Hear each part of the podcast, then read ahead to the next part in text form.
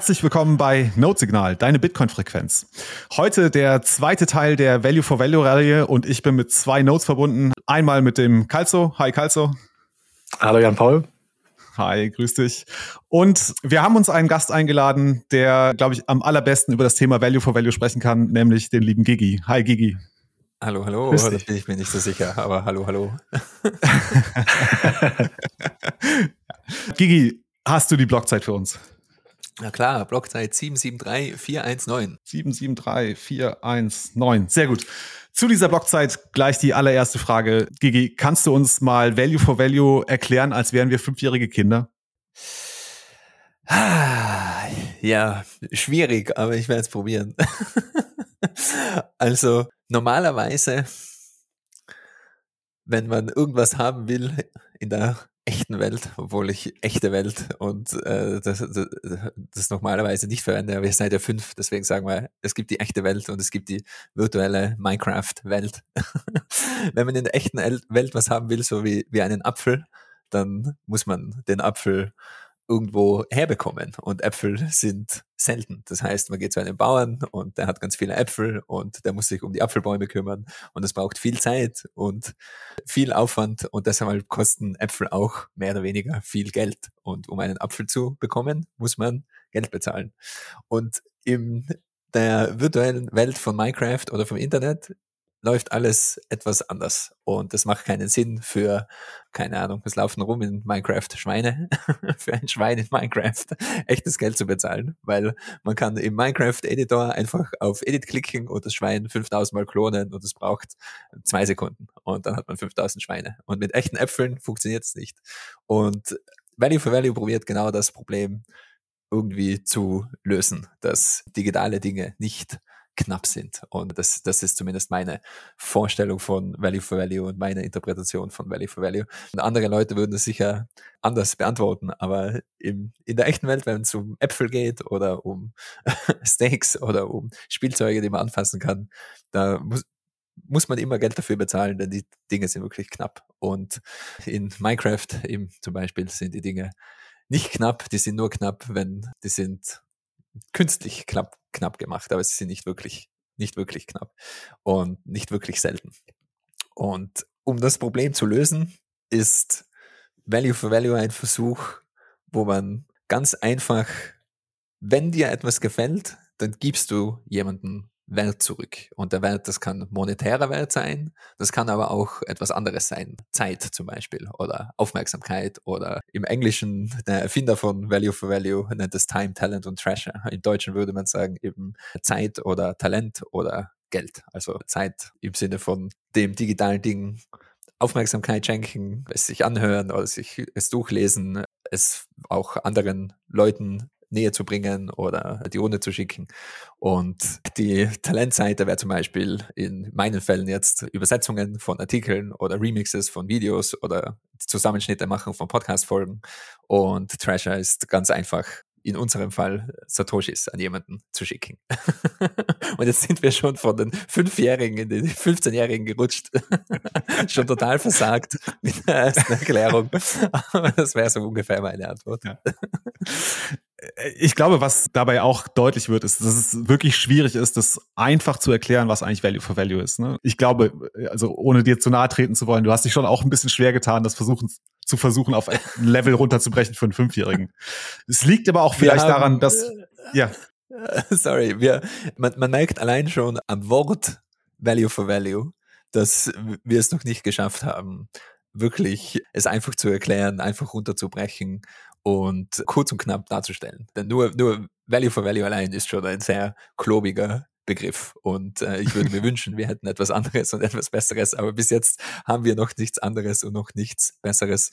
Und für viele, für viele Menschen ist Value for Value auch sehr viel weiter gespannt, als ich das jetzt auch umschrieben habe. Aber mir geht es wirklich hauptsächlich um, um die Entlohnung für digitale Güter. Ein neues Modell, um für digitale Güter entlohnt zu werden. Da geht es wirklich um digitale Güter, die nicht knapp sind eben wie eine Podcast-Folge oder ein Blogartikel oder solche Dinge. Etwas, wo es einfach keinen Sinn macht, es künstlich knapp zu machen. Es gibt nämlich auch digitale Services, wie zum Beispiel ein VPN-Service oder, keine Ahnung, Lightning Liquidity äh, von jemandem zu kaufen oder sonst was.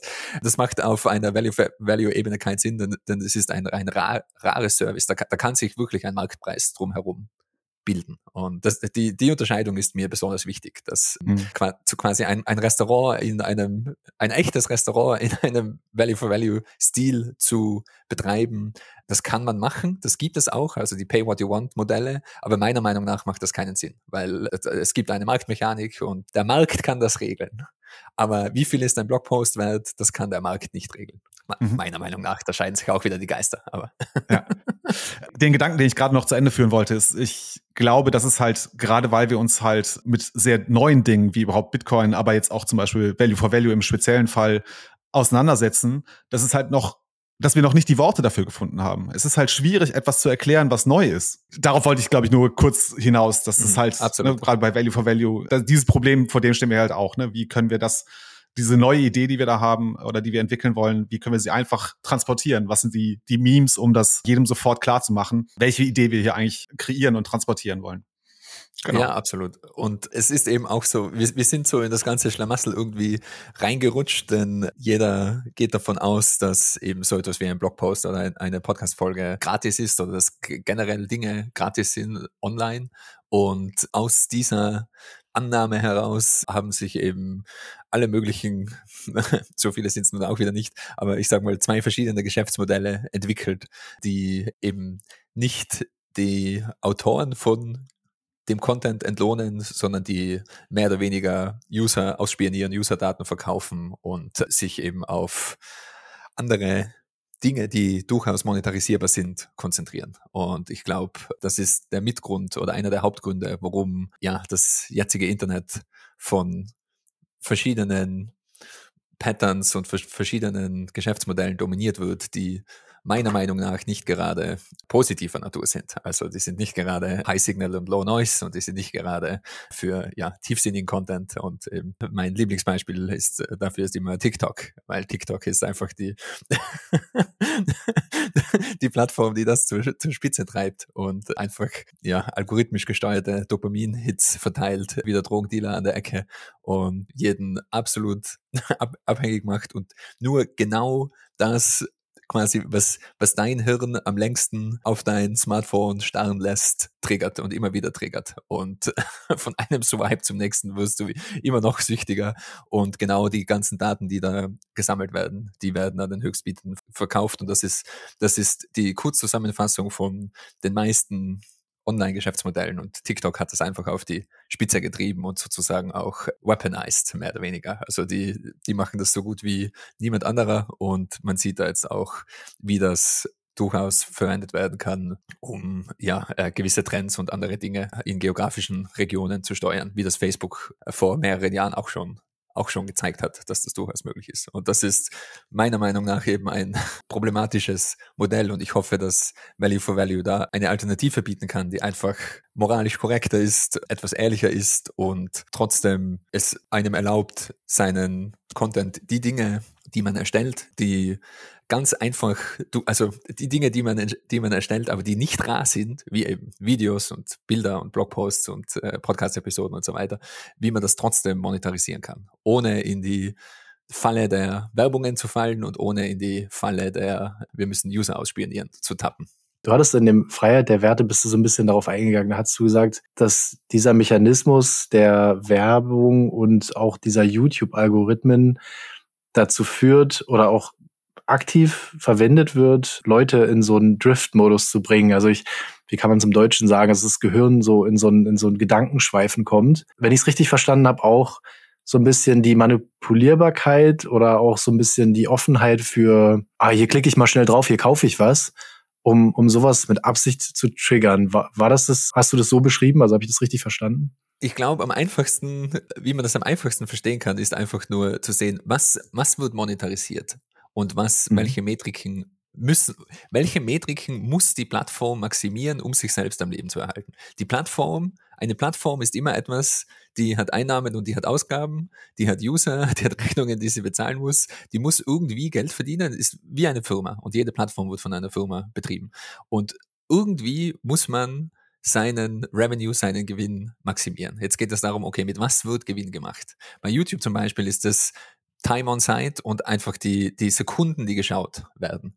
Das heißt, wie bringe ich einen User dazu, so viele Videos wie möglich zu schauen, so lange wie möglich auf der Seite zu bringen? Es geht nicht darum, was hat der User wirklich von dem Video. Es geht nicht darum, zum Beispiel echtes Verständnis zu maximieren oder Insights oder, oder äh, auch, mir fallen nur die englischen Vokabeln ein, also Joy, das Vergnügen, das man hat auf der Plattform zu maximieren. Auf Twitter sieht man das ganz klar. Die, die meisten Social Media Plattformen, die maximieren Outrage und Diskussion, weil dann, weil die Metriken, die maximiert werden müssen, sind Engagement. Das, das kann man sehr schön messen, das kann man sehr schön verkaufen. Da geht es darum, okay, wie viel Engagement hat mein Post und so weiter. Und auf YouTube ist es eben äh, Time and Site. Und auch äh, jetzt äh, Quizfrage an euch. Wisst ihr, warum die meisten YouTube-Videos eine gewisse Länge haben? Von, keine Ahnung, ungefähr sieben Minuten oder so irgendwas? Wisst ihr, warum das, warum der, das der Grund ist? nee, ich, also ich weiß es nicht. Ab, ich weiß es auch ab, nicht. Ab, äh, ab einer gewissen Länge kann man einen zweiten Werbeblock schalten. Und es geht genau um diese Länge. Ja, natürlich. Und wenn dein, wenn dein Video etwas kürzer ist, dann kannst du nur einen Werbeblock schalten und somit du verdoppelst deine Einnahmen als User und YouTube natürlich verdoppelt auch die Plattformeinnahmen, wenn die Videos eine gewisse Länge haben. Und es, es geht nicht darum, es geht nicht darum, dass unsere Generation zum Beispiel keine Aufmerksamkeitsspanne mehr hat. Harry Potter und Game of Thrones zeigen das ganz klar, oder? Also Zwölfjährige lesen äh, 17 Bücher mit äh, 140.000 Seiten oder keine Ahnung was. Äh, also von wegen fünf Minuten Aufmerksamkeitsspanne. Das, es geht alles immer um die Incentives und wo, wo kommt das Geld her? wie, wie verdient die Plattform und wie verdienen die User dieser Plattform? Und darum ging es mir. Man, man man, man muss verstehen, wie haltet sich eine Plattform am Leben. Und wenn man versteht quasi, was verkauft wird, dann versteht man auch, okay, es ist im Interesse der Plattform, das wirklich zu farmen, das zu maximieren. Und auf Twitter ist es eben Engagement zu maximieren, Engagement zu farmen. Und, und, die User finden das natürlich auch raus, was funktioniert. Und auf YouTube sieht man das ganz klar mit den Thumbnails zum Beispiel. Die haben die gleiche Evolution durchgemacht wie Magazine, die in jeder Markttrafik stehen. Mit äh, jedes Magazin, egal ob es Man's Health ist oder etwas anderes, hat eine schöne Frau vorne drauf. Und egal ob es ein Automagazin ist oder irgendwas, also ganz egal welches Magazin ist, die schauen alle gleich aus. Und auch jedes YouTube-Thumbnail schaut genau gleich aus. Das ist einfach ein evolutionärer Prozess Prozess, wo es darum geht, was bringt die Leute dazu, jetzt beim Magazin zuzugreifen und das Magazin zu kaufen. Okay, eine schöne Frau, das zieht bei meisten, sowohl bei Männern als auch Frauen, deshalb hat jeder eine schöne Frau vorne am Cover. Mhm. YouTube-Thumbnails, es geht nur darum, was bringt einen User dazu, auf das Thumbnail zu klicken. Sobald man auf das Thumbnail klickt, ist man schon quasi reingezogen, dann schaut man schon die ersten zwei Sekunden vom Video. Wenn die nicht kacke sind, dann schaut man vielleicht noch die nächsten fünf und dann spult man mal vor und dann, dann hat man schon 15 Sekunden von dem Video geschaut. Und alle YouTube-Thumbnails mehr oder weniger schauen inzwischen gleich aus. Es ist irgendein Gesicht, irgendein Reaction-Face mit irgendwelchen großen Farben und Buchstaben an einem Pfeil und äh, etwas sehr Emotionales. Also, äh, ah, man wird nicht glauben, um was äh, bei, keine Ahnung, ich bin zu wenig auf YouTube, um das auswendig zu wissen. Aber ja, du, du triffst es schon sehr gut. Sieht man, ja. sieht man, ja. sieht man, sieht man, dass das stimmt.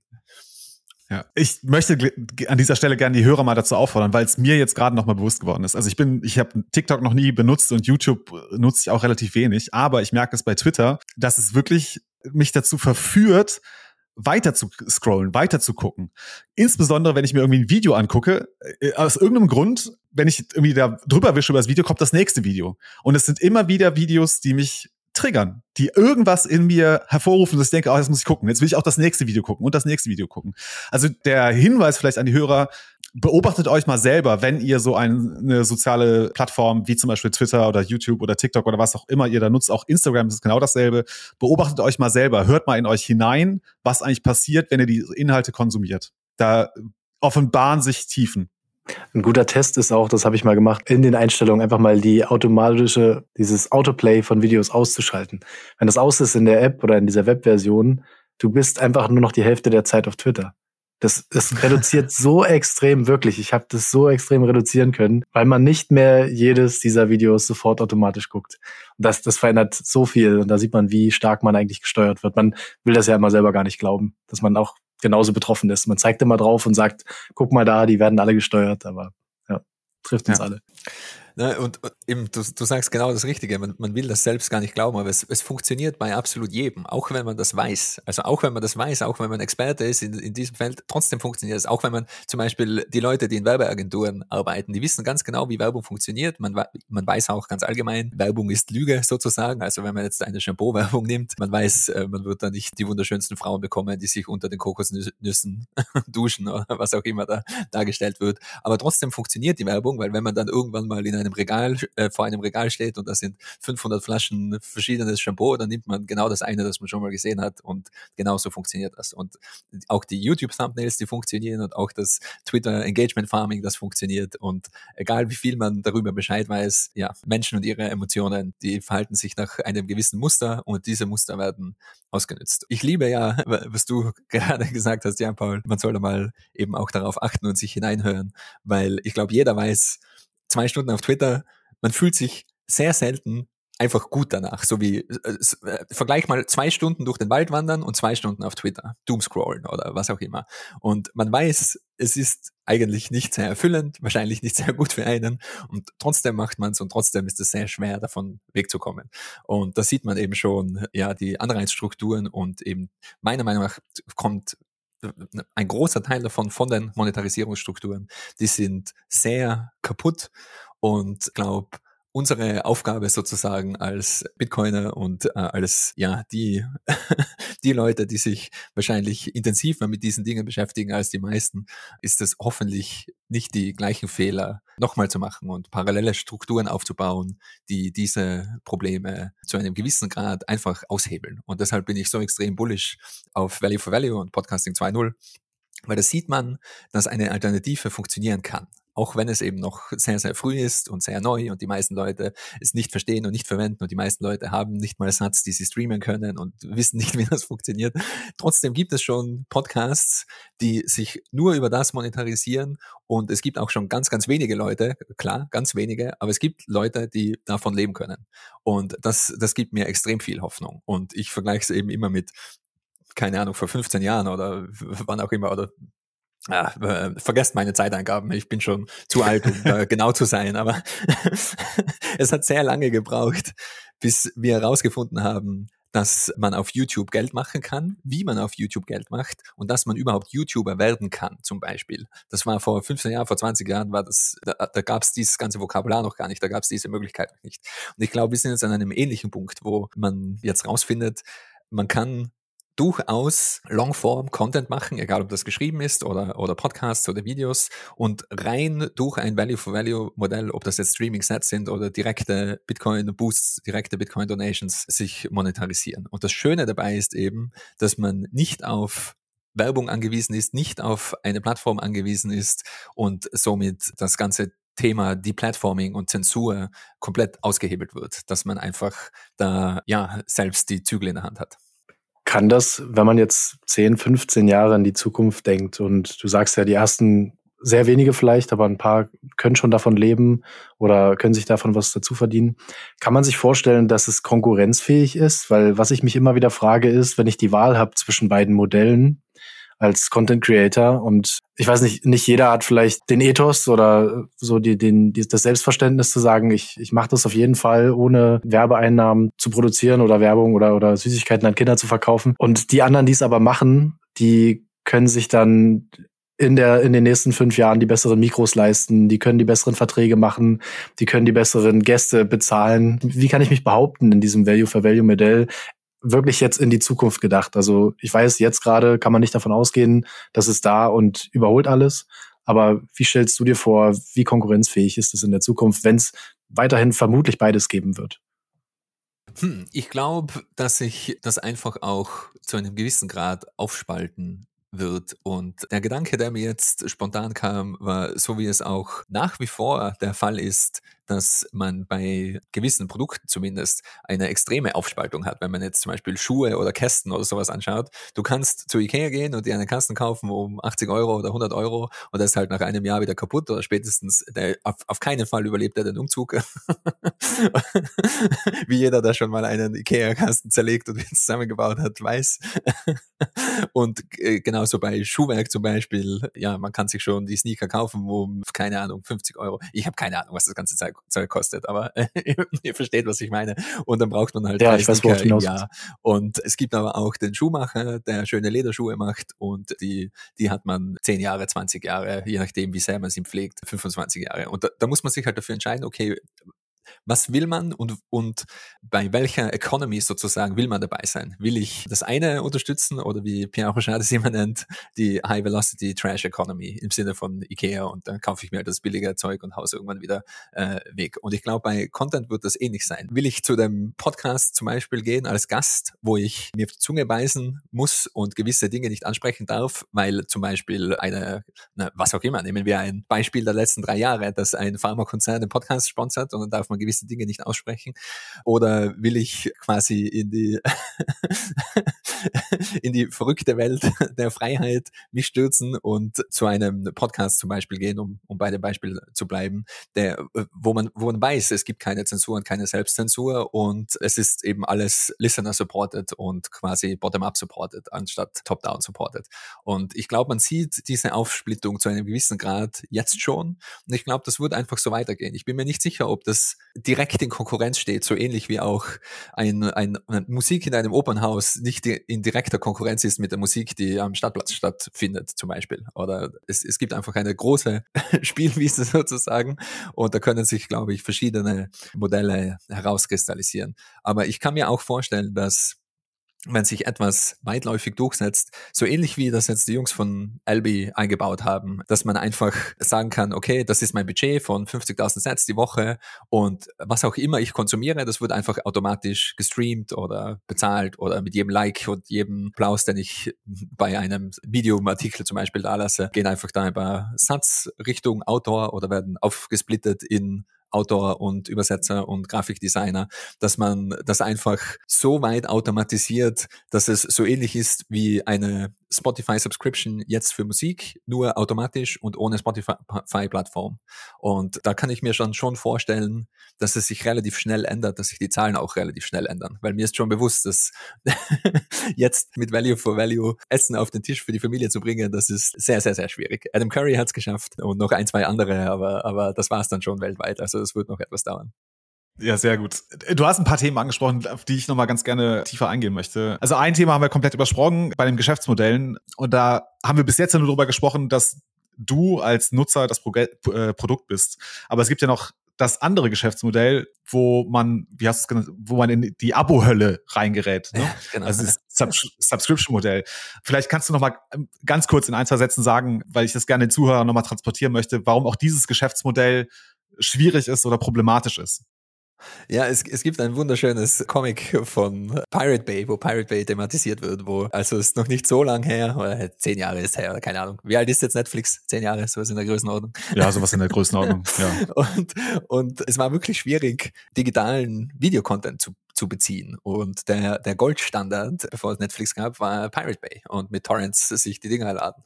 Und das war natürlich problematisch. Die Filmindustrie sah das nicht sehr gerne und äh, daher kommt auch der, der Name Piraterie, was ja auch wieder ein erfolgreicher linguistischer Angriff ist. Äh, Kopien mit seinem Nachbarn zu teilen, äh, wird man schon als Pirat abgestempelt. Das fand ich immer sehr, sehr amüsant. Auf jeden Fall, die, die Piraterie hat sich da groß durchgesetzt und dann kam Netflix auf die Bühne und in dem Comic wird eben dargestellt, so, jetzt äh, brauche ich meinen Piratenhut nicht mehr, jetzt äh, gibt es Netflix und wunderbar, ich kann alles auf Netflix beziehen und dann zahlt man auch ja gern die, was es damals waren, äh, 10 Euro im Monat oder keine Ahnung was. Jetzt sind wir ja schon wahrscheinlich über den 10 Euro. Ich kenne mich, ich begebe mich da immer in ein Gebiet, wo ich, in ein Gebiet, wo ich keine Alles Ahnung gut. davon habe. Keine Ahnung, wie viel man für Netflix zahlt. Das, das kommt schon noch grob hin. Ja, Familienlizenz 18 Euro, glaube ich. Fünf Leute. Okay, okay, nice, nice. Und ja, jeder, der Netflix oder einen von diesen Accounts hat, der weiß auch, okay, da will man eine Serie schauen oder, oder einen Film. Oh, die gibt's jetzt nur auf HBO oder nur auf Disney Plus oder nur auf Hulu oder was auch immer. Und jetzt sind wir eben in der Abo-Hölle, wo man 25 verschiedene Abos braucht für, für Videostreaming und dann noch fünf verschiedene für Musikstreaming. Und wenn es um Nachrichten oder textbasierten Content geht, will ich ja gar nicht zählen anfangen, das sind es ja schon hunderte, braucht man für jede einzelne Zeitung ein Abo. Viele Zeitungen in viele Zeitungen, die ich früher gelesen habe, die gehen in meinem Browser schon gar nicht mehr auf, weil die lassen einen mit aktivem Adblocker schon gar nicht mehr lesen und zwingen dich in ein Abo rein und lauter solche Späße. Und das ist eben die Alternative, dass man die User in einen, in ein geschlossenes Modell reinzwingen muss, weil es ist eben extrem schwierig, man, man kann einen Blogartikel nicht einfach so verkaufen, weil ein Blogartikel ist nicht selten einen Apfel kann man sehr schön einfach verkaufen, weil du gibst mir zwei Euro, ich gebe dir einen Apfel. Ja, ist mir klar, ist ein teurer Apfel, aber ihr, ihr versteht die Metapher. Bei einem Blogpost ist das extrem schwierig, weil auch wenn es eben eine Paywall gibt und der Blogpost ist gut, nehmen wir jetzt eben an von ja, irgendeiner einer, einer gängigen Zeitung, dann wird er auch so im Internet die Runden machen. Und die, die Tatsache ist einfach, es gibt diesen schönen Spruch von Bruce Schneier, trying to make information uncopyable is like trying to make water not wet übersetzt eben, wenn man digitale Informationen nicht kopierbar machen will, kann man gleich probieren, Wasser nicht nass zu machen. Es ist einfach, es liegt in der Natur von Informationen, dass sie kopierbar sind. Und Computer sind Kopiermaschinen. Und deshalb, wenn ich einen Blogpost lesen kann, ich, ich habe zum Beispiel für das, für das dämliche Abo gezahlt oder habe die 50 Cent für den Artikel gezahlt. Und dann mache ich einen Screenshot von dem Blogpost und share ihn auf Telegram, auf WhatsApp, auf Twitter, sonst wo. Und ja, dann kann ihn jeder lesen. Und das ist das Problem, was, was die, die Abo-Hölle nicht löst. Und man kann auch eben, um, um zurückzukommen auf das Pirate Bay Comic, eine Lösung für die Abo-Hölle und das ist eben die, die Conclusio von diesem Comic, ist sich wieder den Piratenhut aufzusetzen und zurückzugehen gehen auf Pirate Bay und das Netflix-Abo und das Hulu-Abo und das Disney Plus-Abo und alle anderen Abos zu kündigen und es wieder auf traditionelle Art und Weise die freilaufenden Freiland, Freilandfilme auf Pirate Bay zu, zu beziehen. Ja, sehr schön. Ich glaube, damit hast du ja auch schon ganz gut dieses, du hast es das DRM-Paradox oder Digital Rights Management-Paradox genannt. Ich glaube, genau das, darauf wolltest du auch hinaus mit diesem, mit dieser Idee des DRM-Paradoxons, oder? Ja, genau. Es gibt eben diese Idee, dass man dieses Problem lösen kann, dass man, dass man digitale Dateien erfinden oder erstellen kann, die nicht kopierbar sind. Und es gibt sogar, 2017 wollten das dann alle auf einmal mit der Blockchain lösen, weil die haben geglaubt, die Blockchain erstellt Dateien, die nicht kopierbar sind. Aber, Aber Ethereum hat es doch dann geschafft mit den NFTs, oder? So. Ja, ja, genau, genau, genau. In Zukunft werden wir uns alle die Filme mit NFTs kaufen. Das, das löst alles. Nein, eben für alle Zuhörer, das war übrigens ein Scherz. Also ich, ich, ich hoffe, ja, unbedingt. NFTs, NFTs lösen gar nichts. Das Problem ist eben, dass die Files an sich, die können niemals rar sein und die müssen auch nicht bezahlt werden. Die Menschen dahinter müssen bezahlt werden. Das ist das Problem. Und die gängige Lösung von Spotify und Netflix ist, eine, ein eigenes Internet aufzubauen, was Dateien nur dann transferiert, äh, transferiert, wenn man eben den richtigen Zugangscode hat. Und dann hat man seinen eben Username, Passwort, was auch immer. Und dann bekommt man diese Dateien gestreamt und natürlich dein Computer oder dein Handy oder dein Fernseher, der hat immer eine Kopie von dieser Datei bei sich, sonst könnte er sie nicht wiedergeben. Nur diese Kopie wird quasi on the fly gelöscht. Also das nennt man Streaming. Man kopiert es und, und löscht es gleich sofort wieder. Und dann, dann es, es ist aber immer noch Dateien kopieren.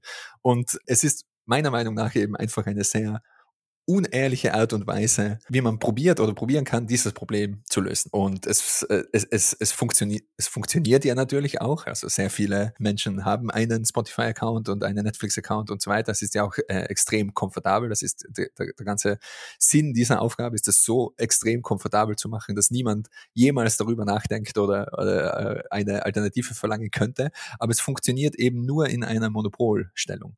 Es funktioniert nur, wenn es ein Spotify gibt und da gibt es die ganze Musik und ein Netflix und da gibt es alle Filme und alle Serien. Weil niemand ist gewillt, 15 verschiedene Abos abzuschließen. Und das ist der Knackpunkt und so hängt es auch zusammen mit dem Deplatforming-Problem, in das wir jetzt immer stärker reinlaufen, weil diese Plattformen haben eben das Hoheitsrecht über den Content. Wer darf was auf dieser Plattform hosten? Welcher Musiker darf auf Spotify sein? Welche Serie, welcher Film darf auf Netflix sein? Und bei Musik und Filmen ist die Platforming und Zensur noch nicht so ein großes Problem, obwohl wir auf Spotify schon die ersten Künstler gesehen haben, die von der Plattform gekickt wurden, weil Musik kann ja doch sehr politisch sein. Aber auf, wenn es darum, wenn es um das geschriebene Wort geht und Journalismus und äh, sonstige Dinge geht, da wird es dann schon sehr, sehr schwierig. Und ja, auf den Social Media Seiten genauso. Also Twitter war sehr viel in den Medien die letzten Jahre ähm, aus Zensur Gründen und da geht es einfach darum, okay, ich mag meinen politischen Gegner nicht, ich mag diese Person nicht und welche Aussagen sie trifft, dann wird diese Person einfach von der Plattform entfernt und dann ist es eben ungefähr so, wie wenn die Seite nicht auf Google gefunden werden kann, dann existiert sie nicht. Und wenn die Person nicht auf Twitter gefunden werden kann, dann existiert sie nicht. Und die ganzen Probleme sind eben miteinander verschränkt, dass es funktioniert. Das Problem lässt sich nur lösen, wenn es Monopole gibt für jeden Datentyp mehr oder weniger, beziehungsweise Amazon will ja generell ein Monopol über alles bauen. Das heißt, du hast einen Amazon-Account, dann bekommst du eine Gratislieferung, hast Zugriff auf alle Kindle, alle Bücher, die im Kindle sind, hast Zugriff auf Amazon Music und hast Zugriff auf Amazon Video. Alles nennt sich Amazon Prime. Und Jeff Bezos und Co., die haben das schon vor zehn Jahren durchschaut, dass das quasi der das Endstadium sein wird von, von diesem Geschäftsmodell. Und meiner Meinung nach eben das Problem ist, dass auf lange Sicht sich das politisch nicht durchsetzen lässt, denn es wird immer Content geben, der auf dieser Plattform nicht erlaubt ist. Und du brauchst quasi dann die Alternative. Wie kommst du zu, wie, wie kommst du zu deinem, was auch immer, Communist Manifesto oder Pick Your Poison, was auch immer du lesen willst. also es braucht eben diese protokollbasierten Alternativen. Plattformen können diese Probleme niemals lösen. Also zwei Punkte. Der eine ist, also das würde ich ganz gerne den Hörern auch nochmal ganz klar machen, das, das habe ich erst mit deinen Artikeln auch so richtig verstanden. Wenn du Content irgendwie streamst, sei es Video, sei es Podcast oder sei es Musik, du brauchst eine Kopie der Daten auf deinem Endgerät, sonst läuft gar nichts. Und damit ist schon klar, dass dieses Ding, das ist halt, wer schlau genug ist, der kann es nicht kopieren. So, dann ist es äh, runter von der Plattform. Auch, auch eine Kopie landet ja in deinem Hirn. Okay, so kann man sich das auch vorstellen. Du kannst ja, ja zum ja. Beispiel auch, du kannst dein Mikrofon zu deinen, zu deinen Kopfhörern oder zu deinen Boxen hinhalten und dann hast du den Podcast gerippt.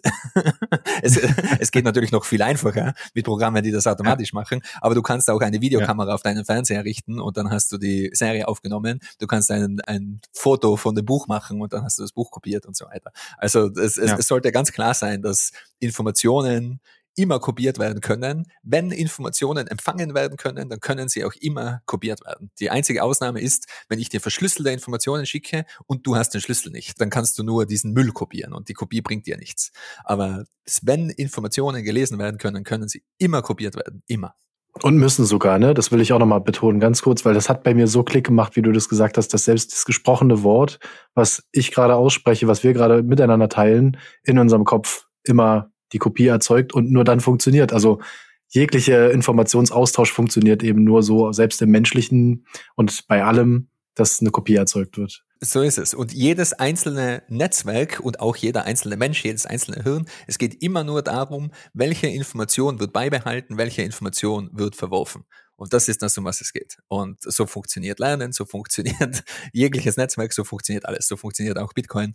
Und du hast das genau richtig gesagt. Also auch jeglicher, jeglicher Austausch, und das steckt ja auch schon im Wort, du tauscht Informationen aus. Und das ist, ich liebe eben diesen, diesen, diesen Spruch von, ich, ich kann es immer nur auf Englisch, also if, if you have an apple and I have an apple and we exchange apples, then every one of us still has one apple. If I have an idea and you have an idea and we exchange ideas, each of us has two ideas. Also wenn ich einen Apfel habe und du hast einen Apfel und wir tauschen die Äpfel, hat jeder immer noch einen Apfel. Aber wenn ich eine Idee habe und du hast eine Idee und wir tauschen die Ideen, hat jeder von uns zwei Ideen.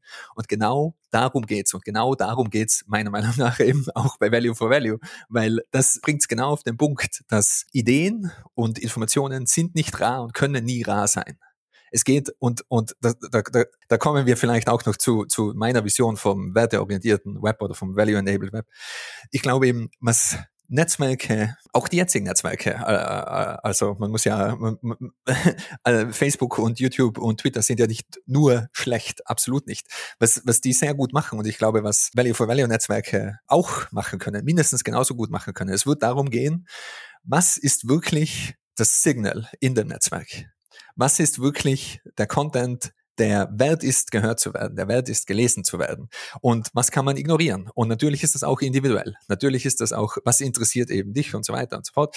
Und es, es geht aber, um zurückzukommen auf das TikTok-Beispiel. TikTok ist dazu getrimmt als, oder generell jetzigen die jetzigen Netzwerke sind dazu getrimmt, Aufmerksamkeit als einen Proxy zu verwenden. Aufmerksamkeit sozusagen als die Währung des Netzwerks zu verwenden. Und was generiert am meisten Aufmerksamkeit? Bei TikTok sind es eben wackelnde Elche und keine Ahnung was. Je nachdem, jeder hat einen anderen TikTok-Stream. Aber wenn ich fünf Minuten TikTok Jetzt verwende, kann ich garantieren, es sind wackelnde Elche. und auf Twitter ist es eben genauso Aufmerksamkeit und da sind es eben Diskussionen, alles was polarisiert, alles was jemanden in Rage versetzt, alles was Outrage erzeugt. Und auf, auf, Twitter, äh, auf YouTube ist es genauso die Aufmerksamkeit, die, die, die Langzeitaufmerksamkeit, was sich hier diese YouTube-Holes reinzieht, oder? Man klickt auf ein Video und, auf, und, und zweieinhalb Stunden später ist man irgendwo bei Ancient Aliens und keine Ahnung was. und, und es geht eben, meine These quasi ist, dass dadurch, dass wir kein Geld im Internet hatten, dass diese äh, Märkte sind nichts anderes als diese, äh, ich muss jetzt weit ausholen, aber es nützt nichts. Mach das, ich weiß, mach es ist schon spät, aber ich, ich probiere es. Ein Markt ist genau dazu da, um allen klarzumachen, was sollte man ignorieren, was sollte man produzieren. Und, und mhm. der Markt macht das komplett automatisch. Geld als Netzwerktechnologie ist, geht genau darum, um diese Marktsignale zu verarbeiten und um herauszuheben, was wird gerade vom Markt gebraucht und was wird gerade vom Markt nicht gebraucht. Und somit Geld ist genau dieser Signalmechanismus, der herausfiltert, was sollten wir vergessen und was sollten wir uns merken. Und das genau das Gleiche probieren auch soziale Netzwerke zu machen. Facebook und Twitter probiert das auch zu machen, nur verwenden sie nicht Geld als Geld, sondern sie verwenden Aufmerksamkeit als Geld. Sie verwenden Aufmerksamkeit als Währung. Die Online-Währung ist Aufmerksamkeit. Und meine These ist, wenn wir von Aufmerksamkeit auf Geld wechseln, also wenn wir, und ich komme gleich dazu, warum wir Geld online nicht haben, aber wenn wir von Aufmerksamkeit auf Sets wechseln, dann können wir Sets verwenden, um nicht die Aufmerksamkeit zu, zu messen, sondern um den Wert zu messen, um, um wirklich das Signal zu messen. Und es gibt ja keinen besseren Podcast, um das alles durchzubesprechen als Notsignal. Da geht's ja genau, ist ja euer Spruch. Focus on the signal and not on the noise. Und ich, ich hoffe eben, dass sich das über die nächsten Jahre rauskristallisieren wird, weil das Schöne an Geld ist, dass das, das Furchtbare an Aufmerksamkeit und an Zeit ist, man kann Aufmerksamkeit und Zeit nicht anhäufen. Du kannst nicht Aufmerksamkeit ansparen und unter die Decke stecken oder unter die Matratze stecken und Zeit genauso wenig. Das Schöne an Geld ist, das Schöne an Sets ist, man kann sie stacken, man kann Geld anhäufen. Und somit kann ich, wenn, wenn ich jetzt einen ganz obskuren Podcast höre oder Text lese und da gibt es irgendwie eine Value for Value Möglichkeit, dann drücke ich auf den Button und wir sehen das jetzt schon in, in Nosta und äh, in anderen Gegenden.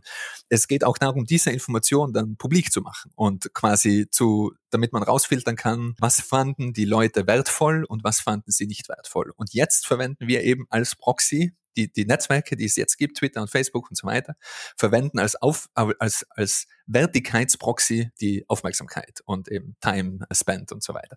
Und ich glaube eben, dass es auf jeden Fall ein gut gemeintes Experiment wert ist, Sets dafür zu verwenden. Und es ist ganz wichtig, Sets dafür zu verwenden. Äh, ich hoffe, ihr könnt mir noch folgen. Ich hoffe, es hat bis jetzt Sinn gemacht. Doch, absolut. Ich, ich finde es mindblowing, okay. wie, wie, du wie du es also, ausführst. Äh, weil wir müssen Sets dafür verwenden, weil bis jetzt im, im Internet hatten wir kein Geld. Vor Bitcoin gab es im Internet kein Geld. Vor Bitcoin gab es im Internet nur Kredit. Und alles, was auf, auf diesem Fake-Internet-Kreditgeld aufbaut, ist ähm, PayPal und Venmo und Amazon Credits und Google Pay und Apple Pay und alles. Und das sind alles nur Credit Rails. Das sind keine Payment Rails. Das heißt, um das zu verwenden, brauchst du Kredit und musst du kreditfähig sein und somit brauchst du auch eine Identität und musst dich anmelden. Und diese Plattform und dein Gegenüber muss, die müssen beide wissen, wer du bist. Und da kommt auch eben KYC und AML und alles andere ins Spiel. Aber um, damit ich mit dir über Google Pay oder Apple Pay oder was auch immer Geschäfte machen kann, muss ich wissen, wer du bist. Und noch viel wichtiger, die Plattform muss wissen, wer beide dieser äh, Geschäftspartner sind, weil Kredit hat keine Finalität. Ich kann dich ganz leicht mit Kredit bescheißen, weil Kredit heißt, ah, ich zahle dich dann am Ende des Monats und vielleicht mache ich das nicht.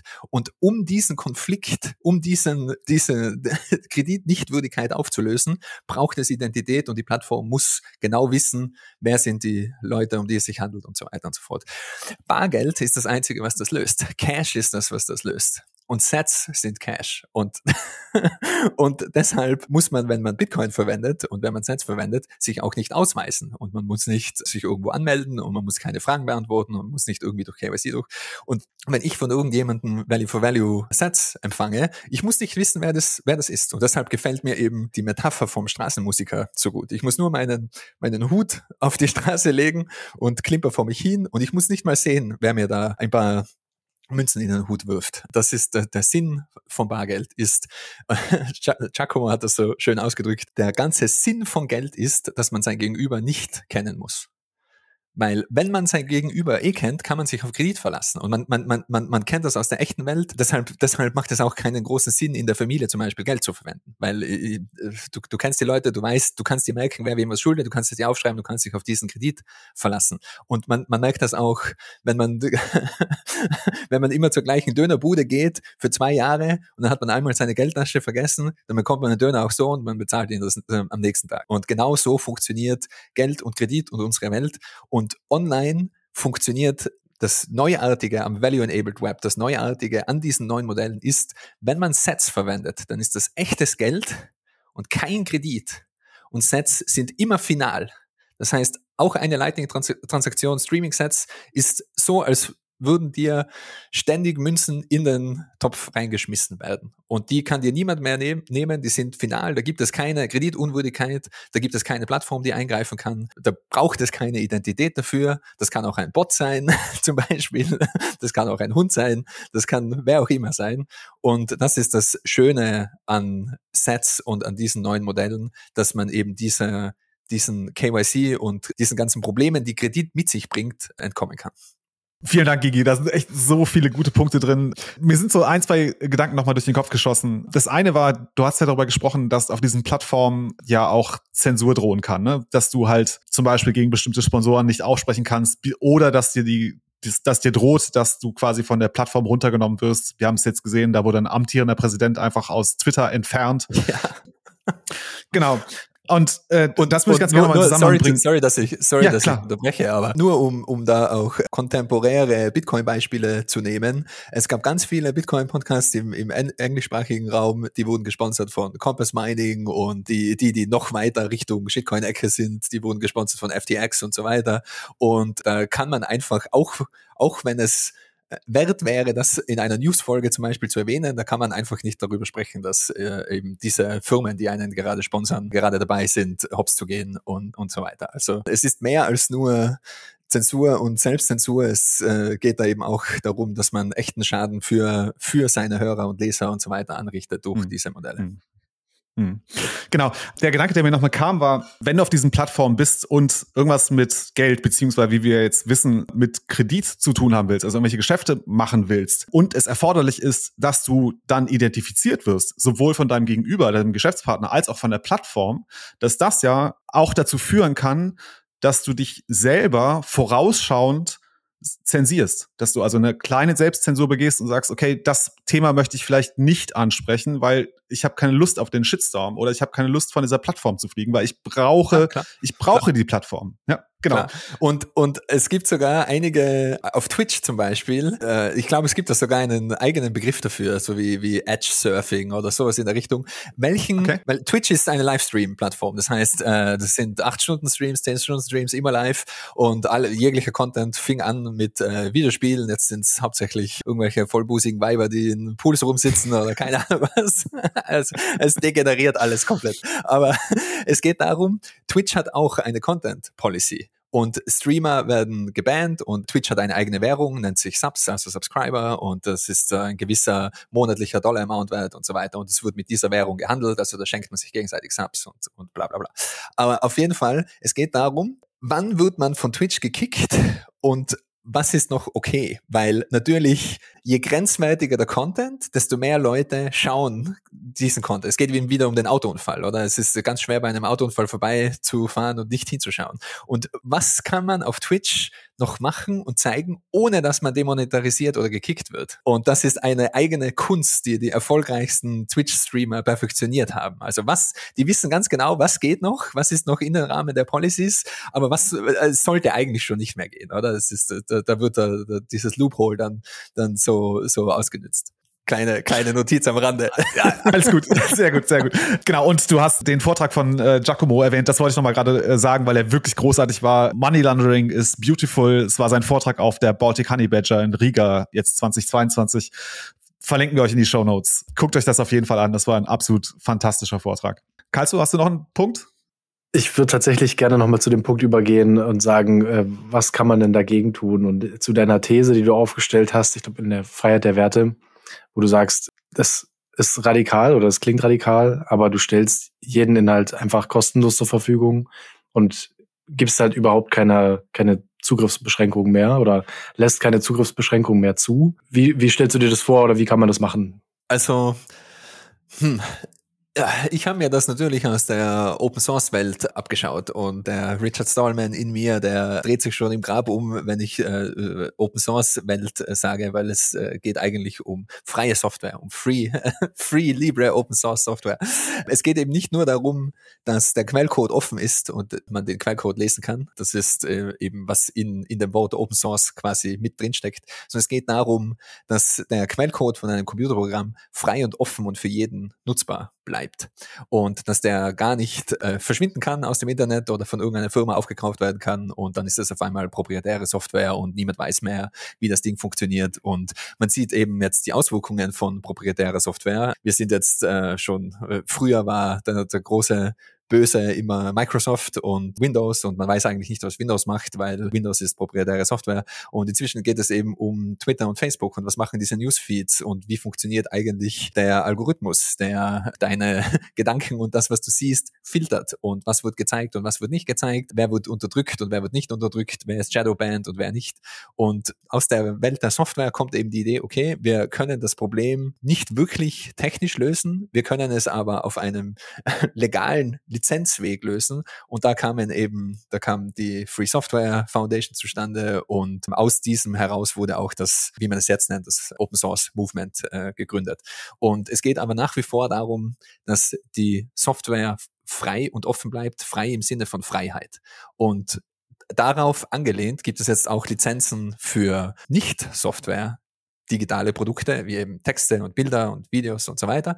Und alles, was ich schreibe, wird in einer solchen Lizenz veröffentlicht. Das ist eine Creative Commons Lizenz. Und das Spezielle an der Lizenz, die ich verwende, ist, du darfst alles damit machen, aber du musst die gleiche Lizenz verwenden. Das heißt, das ist eine virale Copyleft-Lizenz. Und das gibt es in der Softwarewelt eben auch. GPL zum Beispiel ist so eine Lizenz. Und das, das garantiert, dass auch äh, Remixes oder Übersetzungen zum Beispiel von meinen Büchern und Artikeln offen bleiben. Das heißt, äh, wenn ich auf Englisch schreibe und jemand übersetzt das ins Deutsche, wird die deutsche Übersetzung auch unter dieser Lizenz veröffentlicht. Wenn es jetzt jemanden gibt, der spricht nur Deutsch und Französisch, dann kann es auch auf Französisch übersetzt werden. Und so geht das dann immer weiter. Und mir war das ganz wichtig, das so zu machen, weil meiner Meinung nach ist es sowieso sinnlos zu probieren, äh, also eben äh, digitale Dinge nicht kopierbar zu machen. Und ich habe da quasi dann einfach den gegenteiligen Ansatz genommen und mir gedacht, ich mache es so einfach wie möglich, es zu kopieren, weil in der Lizenz inhärent ist auch, du musst mich nicht um Erlaubnis fragen. Du kannst alle meine Texte einfach übersetzen. Du kannst sie auch verkaufen, du kannst damit machen, was du willst. Die einzige Bedingung ist eben Attribution zu geben, also äh, irgendwo hinzuzufügen, wo der originale Text herkam und die gleiche Lizenz zu verwenden. Und somit muss ich mich auch nicht irgendwie um irgendwelche Royalty Rights oder irgendwelche anderen Dinge kümmern. Jeder kann einfach, es, ist eben wie, wie, wie bei Softwareprodukten, die Open Source sind, MIT-Lizenz oder, oder was auch immer. Jeder kann das Ding klonen und seine eigene Variante draus machen und das Programm verwenden für welchen Zweck auch immer. Und ja, wie gesagt, mir war das sehr wichtig für meine Texte und meine digitalen Kreationen, das auch so zu machen. Wie fährst du bisher damit und hast du ein bisschen einen Einblick da rein, was Leute an Geld verdienen mit deinen Büchern zum Beispiel? Also du hast es ja offen zur Verfügung gestellt. Jeder kann sich's runterladen, kann sich's angucken, lesen. Was ist mit den Übersetzungen, die dann verkauft werden? Wirst du immer aktiv beteiligt? Oder ja, geht das Geld dann in die Kasse der Übersetzer oder der Buchverlage? Das ist das richtige Wort. Also wie ist da so der Trend bei dir? Alles, äh, ich mache das alles auf einer Value-for-Value-Basis. Manche, ähm, die geben mir immer wieder einen Split periodisch, manche auch mhm. nicht. Ich habe keinen großen Einblick in die, in die Zahlen, aber Guy Swan zum Beispiel hat die englische Übersetzung gemacht und die kann man auch über Audible beziehen.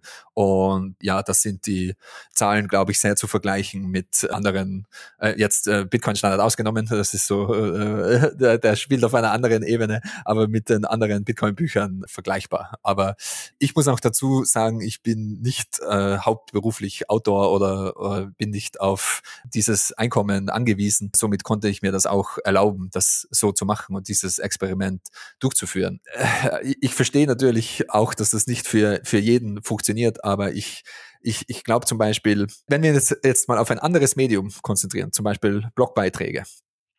Der Trend, es gibt zwei verschiedene Trends, äh, so wie ich das sehe. Der eine ist eben der Trend in diese Offenheit. Ist einfach Public Domain oder Creative Commons License oder was auch immer, mach damit, was du willst. Und der andere ist, es ist irgendwo hinter einer Paywall oder äh, auf einem Substack oder sowas in der, in der Richtung oder hinter einer Medium Paywall zum Beispiel. Das ist so, okay, du drei Artikel kannst du gratis lesen, aber dann musst du dich anmelden und 15 Euro im Monat bezahlen und bist eben in der Abo-Hölle gefangen.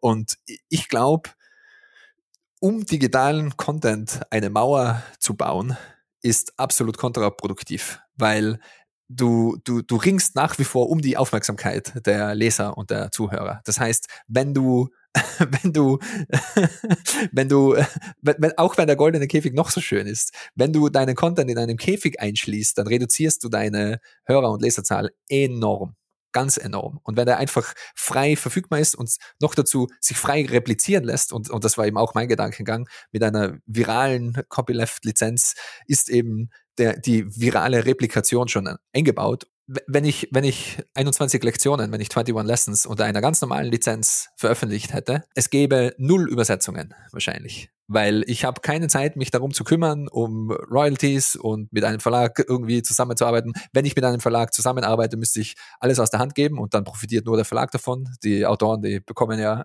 so gut wie gar nichts. Und äh, wer weiß, wie sich das dann entwickelt hätte mit Übersetzungen und Rechte und da werden dann die Rechte verkauft und wie ist das dann mit Übersetzung in äh, ja, Sprachen, die, die ich bis heute noch nicht kenne. Und 21 Lektionen wurde äh, oder ähm, ich habe zufällig heute gerade äh, gesehen, meine Artikel wurden über 300 Mal übersetzt von 150 oder so Leuten. Und bei wow. 21 Lessons sind es auch schon, ich glaube, 20 Übersetzungen und ich glaube, 10 oder so davon sind in Print. Und das wäre niemals passiert ohne diese offene Lizenz. Niemals. Und somit meine, meine direkte Antwort auf deine Frage, was ist so meine Erfahrung damit oder wie bin ich damit gefahren? Unglaublich gut, weil das bringt ja auch mehr Aufmerksamkeit auf auf mich als Autor und auf meine zukünftigen Artikel, die ich schreibe und Bücher, die ich vielleicht auch probiere zu schreiben. Ich bin dabei, aber und ich glaube eben, um auf die, die Netzwerkmetapher zurückzukommen, ich glaube, es geht darum, Content so offen wie möglich zu gestalten und dann die verschiedenen Netzwerke und Userpräferenzen filtern zu lassen. Ich glaube, künstlich Mauern um Content zu bauen, das ist absolut kontraproduktiv. Ich glaube, Content muss offen sein. Wenn, wenn er frei replizierbar ist, also wenn es digitaler Content ist, dann ist er automatisch frei replizierbar, dann sollte es so offen gehalten werden wie möglich, dass er sich auch überall verteilen kann. Und wenn er kacke ist, dann wird er sich sowieso nicht verbreiten. Und wenn etwas Gutes dabei ist, dann sollen da auch keine Steine in den Weg gelegt werden, dass sich das Ding frei verbreiten kann. Wir sind ja auch ein Value for Value Podcast. Das heißt, wir haben keine Sponsoren, haben uns auch fest dazu committed, dass wir keine Sponsoren aufnehmen wollen. Wir wollen es einfach nicht. Wir machen das, weil wir Spaß an der Sache haben. Wir wollen Note-Signal machen. Wir wollen uns auf die Themen fokussieren, auf die wir Bock haben und nicht uns irgendwas vorgeben lassen. Aber die Frage, die sich dann doch irgendwie immer wieder stellt, ist, also ich erzähl mal so, wie ich das bei mir beobachte. Wenn ich Podcast höre, versuche ich immer äh, Sets zu streamen, vielleicht auch mal einen Boost dazulassen. Was ich bei mir beobachte, ist aber, dass ich bei großen Podcasts, wie zum Beispiel, wie heißt der hier von Marty Bent und Matt Odell, Rabbit Hole Recap, glaube ich, ist es richtig? Mhm. Ja. ja. genau. Also bei denen weiß ich einfach, die haben so viele Zuhörer, da kann ich auch mit zwei, drei Satz pro Minute streamen. Das ist okay. Aber bei kleinen Podcasts, da sage ich dann eher, komm, ich stream hier mit 10, 15 oder 20 Satz pro Minute. Ja. Genau. Also das ist irgendwie, so, so, so versuche ich das irgendwie Hand zu haben. Aber also ja, und sorry, ich muss noch mal einhaken, ja? weil das ist genau das, ja, was ich davor meinte. Mit vergleich das mit, du gehst eben zu deinen Bauern um die Ecke und zu Ikea wo lässt du eher Trinkgeld da oder wo kaufst du lieber äh, mehr Sachen, um, um die Sache zu unterstützen? Nur um, um, um die Metapher von vor, an, die Metapher von vorher anzuschließen. Wenn, wenn, wenn, wenn ich zu, äh, ich habe einen Freund zum Beispiel, der ist Goldschmied und, und der hat meinen Ehering gemacht und den, den habe ich sehr gern, sehr gut entlohnt dafür. Du, mhm. du verstehst, was ich meine. Der, der ist kein, der ist nicht Teil von einem großen äh, Goldschmied-Konglomerat äh, und ich weiß, äh, der, der, der schwimmt im Geld.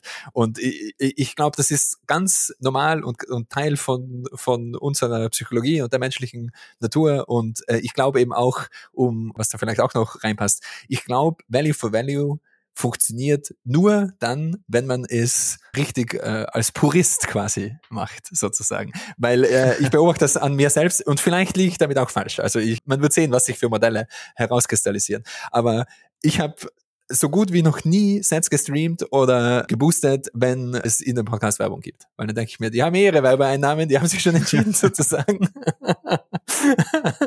und und äh, ich, ich glaube, das ist, das ist eine ganz natürliche Sache, dass, dass man da selektiv ist, wo, wo man eben sein Signal hinverlagern will und uh, wo man sein Satzsignal hinstreamen will.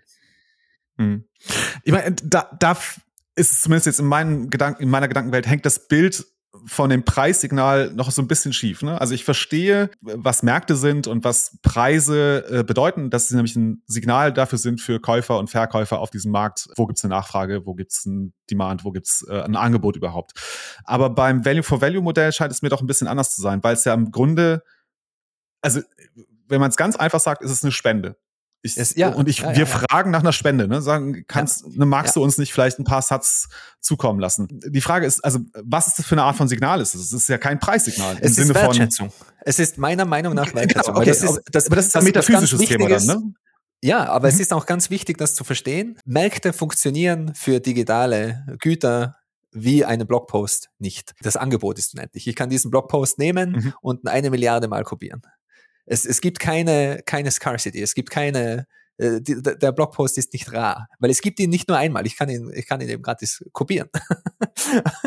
und somit kann ich auch an eine Milliarde Menschen diesen Blogpost ganz einfach verteilen. Und das, das kann ich wirklich machen. Ich kann einfach Copy-Paste, Steuerung C, Steuerung V, hoste ihn auf meinem eigenen Server und eine Milliarde Leute können easy auf dieses Textfile Zugriff haben. Das kostet mich nicht wirklich was und es gibt eben keine Märkte können für das nicht funktionieren. Das Märkte werden sinnlos, wenn Jaron Lanier hat das äh, sehr schön umschrieben in Who Owns the Future. Ja, so, so ungefähr Markets become ridiculous when uh, supply is infinite. Und das ist mhm. genau das Problem, vor, vor, vor, dem wir stehen. Die, die Märkte machen keinen Sinn mehr, wenn das Angebot unendlich groß ist. Und ich meine es nicht unendlich groß mit, es gibt unendlich viele verschiedene Blogposts, sondern es gibt diesen einen Blogpost und ich kann ihn unendlich mal kopieren. Mhm. Und äh, eben JPEGs. JPEGs sind niemals rar. Äh, äh, äh, es gibt eine endliche Anzahl von JPEGs auf dieser Welt, aber ein einzelnes JPEG kann ich kopieren, so oft ich will. Egal wie hässlich der Affe ist, der abgebildet ist. und und die, die Sache ist eben bei, bei Value for Value, es ist nicht eine Marktdynamik, die am Start ist, weil, weil bei, bei den, bei, bei, in einer Marktdynamik wird der Preis von Angebot und Nachfrage gesteuert.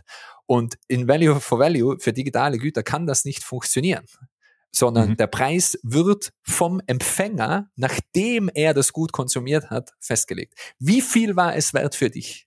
Was war dieser Podcast wert für dich? War, war, waren es 1000 Sets? Waren es 5000 Sets? 5000 Sets sind nicht mal ein Kaugummi. War, war es eine Million Sets? Ich weiß zum Beispiel Human Bee, ich habe Aaron überredet, Human Bee in Value for Value auszupushen. Und er hat das auch sehr, sehr gut gemacht. Und es, wie viel war dir dieses Filmerlebnis wert? Wenn du einfach so ins Kino gehst für, für, für äh, Popcorn und ein Getränk und äh, keine Ahnung was, du zahlst gleich mal 50 Euro. Was, war, war, war dir dieser Film 50 Euro wert? Und äh, keine Ahnung, wo der Bitcoin-Preis war, aber es war äh, relativ nahe am Top vom, vom, vom letzten Cycle, soweit ich weiß. Und jemand hat entschieden, dieser Film war einen Bitcoin für mich wert. Und er hat einen Bitcoin Value for Value auf diesen Film geschickt. Und genau, oh, wow. genau genau das ist auch das Wunderschöne an Value for Value und, und das Wunderschöne daran, dass es eben keine Marktdynamik ist.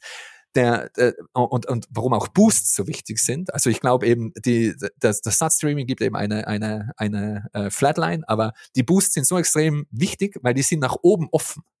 Und es ist extrem schwer, generell Preise zu finden oder für etwas Neuartiges einen Preis festzulegen. Und ich würde auch jedem empfehlen, niemals einen Preis festzulegen. Wenn es irgendwo einen Boost-Button gibt oder einen, einen Spenden-Button, niemals den Preis festlegen. Immer, immer fragen, was war dir das wert? Weil nur derjenige, der, der, der auf der Empfängerseite steht, kann entscheiden, was war dir das wert? Und vielleicht, du, du weißt auch nicht, wer das liest oder wer das hörst. Vielleicht war es Michael Saylor, vielleicht sind 10 Bitcoin gar nicht so viel für die Person. Man weiß es nicht. okay, guter Tipp, das, das versuchen wir uns zu merken für unsere Seite. Ja. Ich würde noch ganz kurz, weil, weil genau das war Thema bei uns im, im Chat auch und Stei Putzli, äh, ich habe dir versprochen, dass wir es diskutieren. Sie fragte, ob fünf Sets äh, in, oder fünf Cent in dem Fall in den Hut des Straßenmusikers, sind die nett oder sind die schäbig?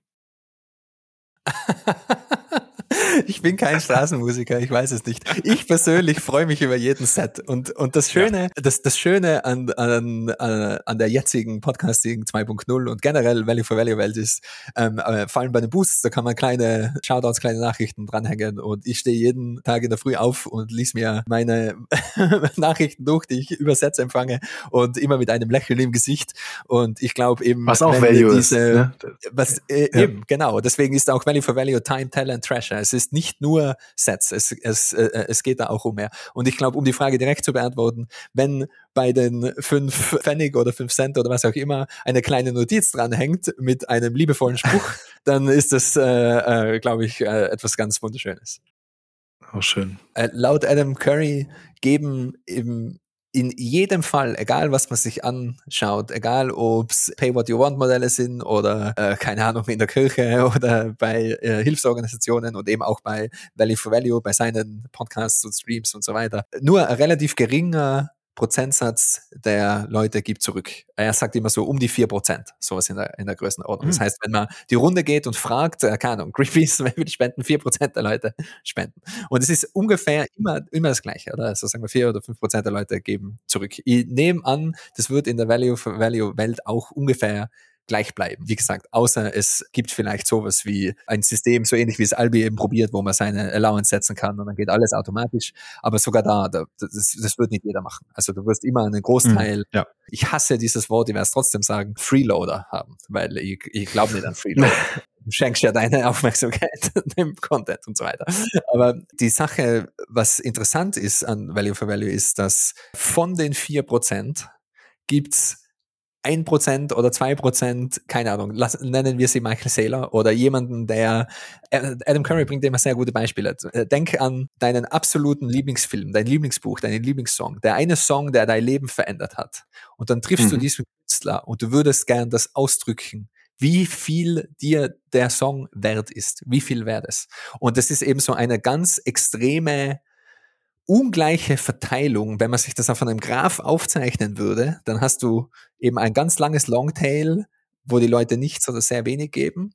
Und du hast ein paar Ausreißer, die geben extrem viel. So wie, wie auch bei Human Bee. Da, äh, du könnt gerne mal, ihr werdet wahrscheinlich eh mit dem, äh, Aaron mal äh, sprechen drüber. Oder noch besser mit, mit Maxi, mit Plap Music. Mhm. Weil der fährt jetzt auch alles auf der Value for Value Schiene. Und da ja. wird man das eben auch sehen. Da gibt's dann diesen einen, diese eine Person, ein Bitcoin, ein Bitcoin plus, so viel war mir das wert. Und dann gibt's noch drei, vier, die haben wahrscheinlich ein paar Millionen Sets dagelassen und der Rest waren Microtransactions. Und das ist aber total okay und auf das muss man sich auch einlassen. Also es ist eben, und ich, ich sehe das an meinen Artikeln ganz ähnlich. Also ich, äh, hauptsächlich äh, Microtransactions, ganz kleine Be Beträge mit äh, super witzigen numerologischen Dingen, eben ganz viel um 21 herum halt oder solche oder 6, 9 oder 1, 3, 3, 7 oder was auch immer. Und dann gibt's immer wieder Boosts, äh, wo äh, sehr emotionale Nachricht auch dabei steht. Und das sind dann auch gern mal 50 Euro oder 100 Euro in Sets. Und wo wirklich da zum Ausdruck gebracht wird, ähm, ja, das, da hat es wirklich zum Beispiel im Bezug auf Bitcoin Klick gemacht bei mir. Und danke dafür. Und so viel war das dieser Person wert. Und ich glaube, man muss sich einfach da auf, auf, auf darauf einlassen, dass das Pricing, der ganze Pricing-Mechanismus auf der Empfängerseite liegt und man hat keine Kontrolle darüber. Du, du kannst nicht sagen, wie viel war das einem Hörer von dir wert. Das ist für dich absolut unmöglich, das festzustellen. Nur der Empfänger kann sagen, wie viel war das wert. Und äh, ja, wie gesagt, das ist ein, ein großer Sprung ins tiefe Wasser und man muss sich da einfach drauf einlassen ich glaube, es, es gibt halt die Hoffnung, dass man auf einer Value-for-Value-Basis sowas wie einen Podcast betreiben kann, ohne halt auf Sponsoren angewiesen zu sein. Und dann ist es, es ist halt sehr, sehr riskant. Ne? Also was ist, wenn du tatsächlich so eine kleine Nische erwischt hast und, und vielleicht eben nicht den Michael Saylor in deiner Hörerschaft hast, der äh, sagt, okay, das Aber das ist das genau das Schöne an, an dem Value-for-Value-Modell, ne? meiner Meinung nach. Da, äh, okay, warum? Ähm, das in, in, den, in den traditionellen Netzwerken, ich meine, es hat sich jetzt eh schon aufgesplittert und es gibt eben diese personalisierten Filterbubbles und so weiter. Aber äh, nehmen wir den, den traditionellen Musikmarkt, da gibt's die Billboard Top 50 und da schafft man es rein und wenn man es da reinschafft, dann hat man es erledigt, hat man ausgesaugt und die Nachkommen haben auch noch ausgesaugt. Und als Musiker ist man sonst immer brotlos. Und man sieht jetzt aber schon, dass es funktioniert, zum Beispiel bei Substack und anderen Modellen oder Patreon oder Kickstarter. Das sind alles Modelle, die sind vom Gedankengang her sehr nahe an Value for Value in der Hinsicht, dass man eine Nische auch monetarisieren kann. Weil bei äh, Patreon zum Beispiel, oder Twitch ist auch kein schlechtes Beispiel, aber, aber Patreon gefällt mir besonders gut, weil wie viele Fans oder sogenannte Superfans brauchst du, damit du ein Einkommen hast. Das sind 200 Leute zu äh, je 10 Euro im Monat. Und dann hat man äh, äh, äh, äh mhm. ein Einkommen, mit dem man als Alleinstehender zumindest über die Runden kommen kann. Je nachdem, in welchem Land man wohnt und so weiter und so fort. Aber äh, es ist eben, man muss nicht konkurrieren mit absolut jedem in dem ganzen Space. Du brauchst nur deine Nische und ab einer gewissen Anzahl kann man sich dann über Wasser halten und kann sich monetarisieren. Ich, ich komme immer wieder zurück zu den gleichen Beispielen. Das ist eben wie, wie der, der Metzger an der Ecke. Der Metzger an der Ecke, der muss nicht wie Jeff Bezos die ganze Welt übernehmen, dass er überleben kann. Der Metzger an der Ecke, der muss nur der Metzger an der Ecke sein oder, oder noch besser, die Bar an der Ecke, wo man immer glaubt, wie kann sich der im Leben halten? ja, da gibt's diese 50 Stammkunden und die sind dort jeden Tag oder jedes Wochenende und die Bar überlebt.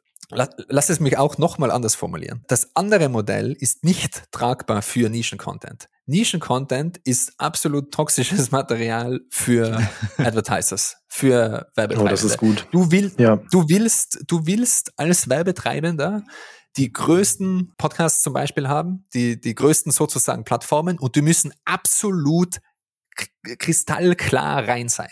Die müssen jugendfrei sein. Das darf keine Brand Risk sein. Im ganzen Advertisement Business, das ganze Advertisement Business ist nur Brand Risk und Brand Risk Management. Es geht darum, wen kann man, wo kann man advertisen, wen kann man unterstützen, wer ist eine Brand Risk und wer ist keine Brand Risk und so weiter. Wo ist es riskant, eine Werbung zu schalten und so weiter.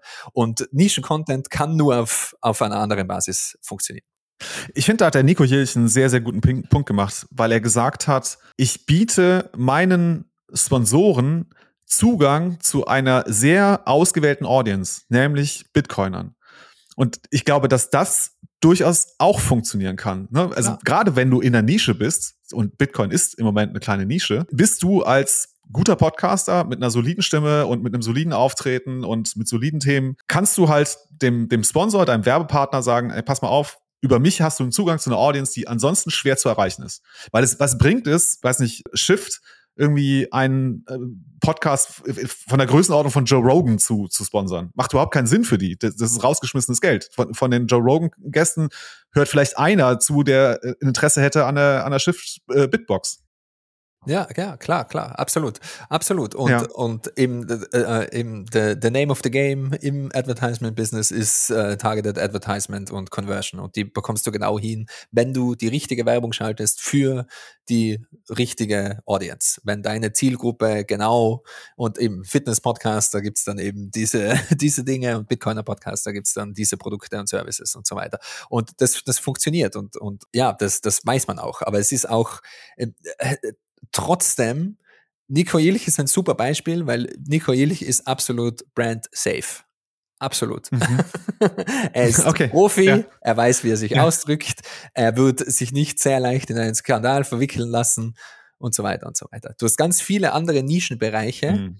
wo das gar nicht möglich ist. Und ich habe auch noch vorhin was vergessen zu sagen, und zwar mit den Advertisement Deals und mit den, mit den Kredit Payment Rails sind viele Content Producer automatisch ausgeschlossen, nämlich alle Content Producer, die keine Identität haben oder keine Identität haben wollen.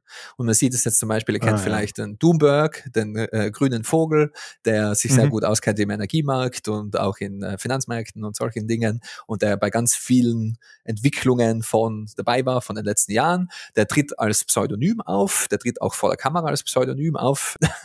Anderes Beispiel, ich natürlich auch.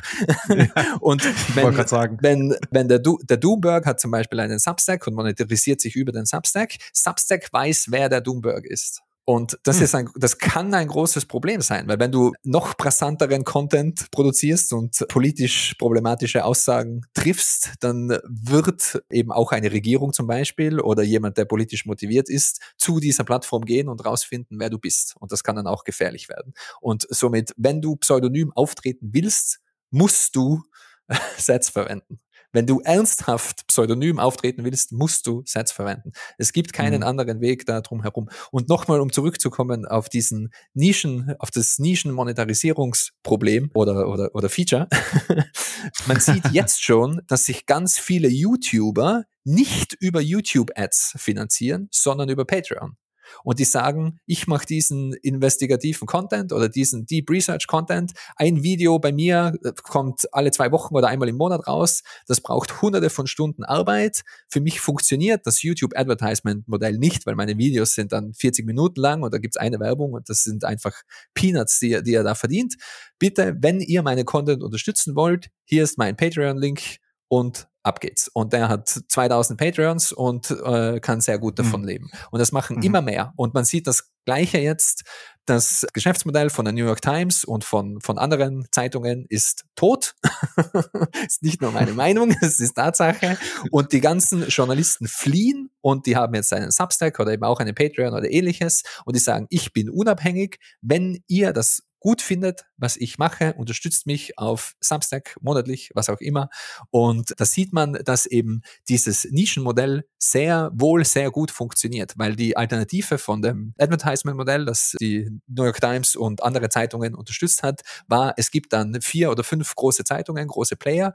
Die besten Journalisten gehen zu diesen Zeitungen und kämpfen um die offenen Slots in diesen Zeitungen. Und jetzt als, das, das Ganze hat sich jetzt aufgebrochen. Es gibt es eben alleinstehende Leute, die sich mit gewissen Nischen beschäftigen und die werden von ja einem äh, einer Schar von unabhängigen Unterstützern freiwillig auf freiwilliger Basis unterstützt. Das ist einfach, ich finde das super, was der macht. Ich, ich kann mhm. mir die 20 Euro im Monat sehr gut leisten. Ich will, dass der das weitermacht und äh, somit unterstütze ich den auf eben äh, Substack oder Patreon oder eben, wenn es die Frau im, im Bikini in der Badewanne ist, dann auch auf Twitch oder sonst was. Hm. Also ich, ich tue mich immer noch schwer damit, das Ganze wirklich zu durchschauen. Ne? Also ich, ich ich ahne den, die Richtung und ich äh, würde ja auch unterschreiben, dass es da einen gewissen Trend gibt. Wir hatten halt ne, sehr intensiv diese Diskussion bei uns. Ne, also äh, können wir irgendwie Sponsoring, sollen wir Sponsoring akzeptieren? Ne, um halt den ganzen Aufwand, den wir damit haben, und ich glaube, wir machen uns damit auch wirklich Aufwand. Also es geht jetzt nicht nur um die paar operativen Kosten, die wir haben, wie, keine Ahnung, das kostet irgendwie fünf Euro im Monat, dann den, den, den Server laufen zu lassen oder was auch immer es ist. Äh, ja, aber die Technik, Mikrofone, das ist ja schon ein ordentliches Investment. Ja, aber das ist ja, das ist ja nicht viel, ne? Ja, ja, es, es geht meiner Meinung nach hauptsächlich um die Wertschätzung und den Zeitaufwand. Und man will auch sehen, dass genau, da irgendwo genau. was dabei rauskommt. Adam Curry ist der Beste, wenn es darum geht, Value for Value zu erklären und zu verstehen. Und ich kann jedem ans Herz legen, ist leider Englisch, aber den Podcasting 2.0 Podcast zu hören. Und es gibt leider keine einzelnen Episoden, wo er das gut erklärt und ich kann euch leider nicht zu einer einzelnen Episode schicken und sagen, hört euch das an und dann werdet ihr die wichtigsten Punkte hören und verstehen. Man muss sich leider sehr viele Adam Curry Folgen anhören, bis man da irgendwie so rein, reinrutscht und, und reinkommt. Aber das Wichtigste ist wirklich auch den Ask richtig zu machen und die Leute auch zu fragen und dazu an, anzuregen, zu Sets zu streamen, Sets zu boosten, äh, zu erklären, dass das eben ein mhm. unabhängiges Projekt ist, dass man nicht über Werbeeinnahmen sich finanziert, sondern dass man eben von mhm. den Hörern und Lesern finanziert wird und das Ganze nur am Leben gehalten werden kann, wenn da auch dementsprechend Satz fließen.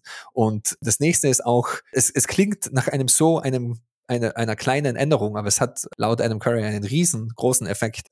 Die, ich, ich bin kein Fan von dem ganzen Vokabular, ich werde es trotzdem verwenden, aber die sogenannten Superfans mit einzubauen. Diejenigen, die boosten, dann wirklich auch die Boostergrams vorzulesen und eben auch zu sagen, hey, da sind wieder äh, 25.000 Sets reingekommen, vielen Dank von dem und dem und äh, Satstreamer 96 420 und da wirklich auch Shoutouts zu geben und quasi in den ganzen Produktionsprozess die Leute mit einzubauen. Und äh, eben, eben bei Podcasting, vor allem bei, bei wöchentlichen Podcasts, funktioniert das sehr gut. Ich habe auch schon einige Ideen, wie man das auf einer textbasierten Basis auch irgendwie umsetzen kann, aber da sind wir noch ganz, ganz am Anfang. Hm.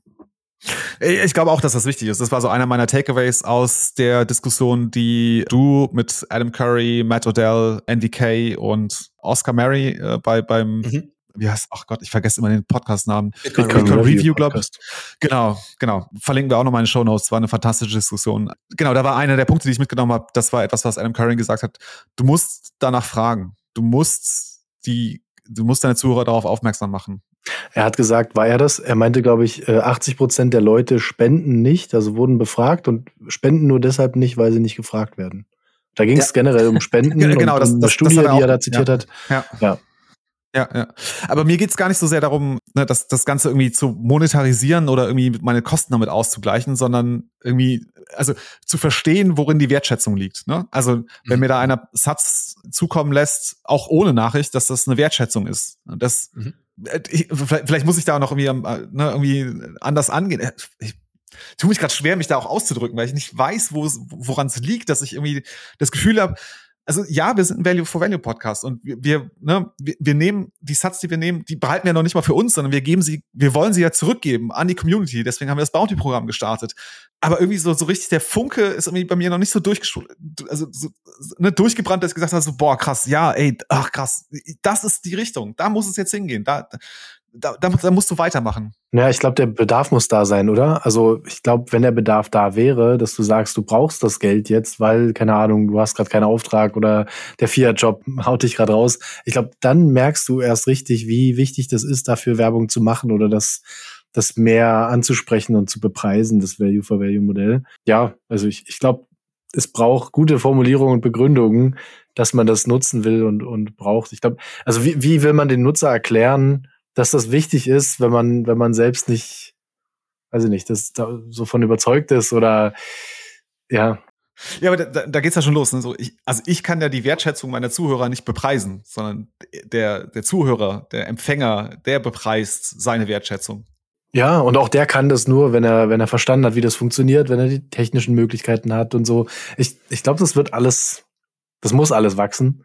Und dieses Feature, was Gigi von angesprochen hat, ganz am Anfang von GetAlbi, glaube ich, hast du gesagt, dass du das mhm. monatlich oder in irgendeiner Form so automatisierst, das muss, sowas muss kommen. Also genau sowas ist die Zukunft, dass das funktioniert.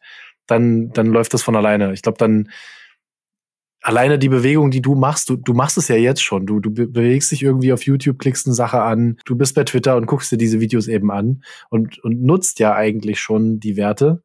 Nur eben mit deiner Aufmerksamkeit und anstatt mit deinem Satz. Mhm. Und ich glaube, wenn das die, wenn das die Leute auch verstanden haben, was der Unterschied ist und was der Mehrwert ist, wenn man nicht die Aufmerksamkeit verkauft, sondern seine Satz, ich glaube, dann funktioniert es halt erst richtig. Und das, das, das ist auch alles im Kommen. Also ich mache mir da keine Sorgen, dass das alles passieren wird. Das ist alles im Kommen und das passiert jetzt gerade. Und wer das selbst mal sehen will, wie das in ein paar Jahren ausschauen kann auf einer Protokollebene, die auch interoperable ist äh, zwischen den verschiedenen Apps und Plattformen, äh, schaut mal auf Stacker News und wie das dort gelöst ist mit den Upvotes und Kommentaren und sonstigen mhm. Dingen, die man so von Reddit kennt. Also Stacker News ist ein Hacker News Clone und scha schaut gleich aus wie Reddit quasi oder wie Reddit früher ausgeschaut hat. Und mehr oder weniger, es geht darum, äh, Links und Texte zu posten und äh, kann man um diese Dinge herum in einem Forum-Stil kommentieren und kann die Dinge upvoten und statt Upvotes verwendet man eben Sets. Das heißt, um Stacker News zu verwenden, muss man Sets in seine Stacker News Wallet reinladen.